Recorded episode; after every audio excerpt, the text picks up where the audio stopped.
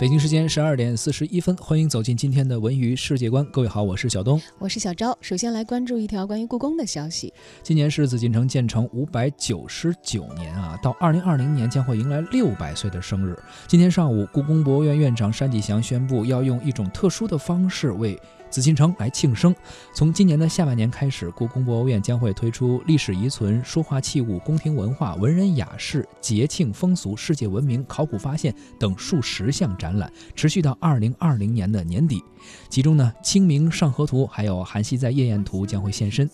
单霁翔说：“需要具备敢于第一个吃螃蟹的勇气和精神，才能不畏艰难、不惧挫折，永葆为观众服务的博物馆的初心。”展览是博物馆对观众最大的服务。即将到来的紫禁城六百岁大展将会遍布故宫博物院的各处展厅，包括午门正殿以及东西燕翅楼，还有文华殿、武英殿、东西六宫、神武门等等，均为难得一见的高规格的展览。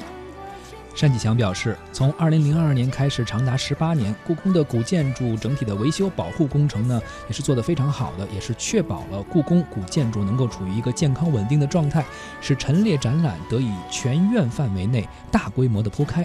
故宫开放的规模和范围也是日益的扩大，使得院内各个陈展区呢都能够向观众开放，源源不断的提供着新鲜的展览体验。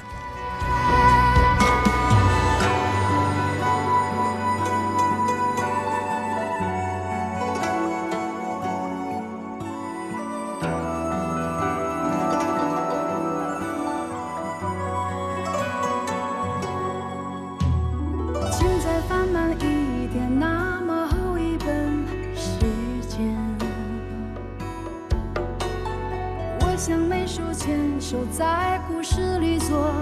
一个伴，像诗人般孤单与岁月彻夜长谈，只有你有心。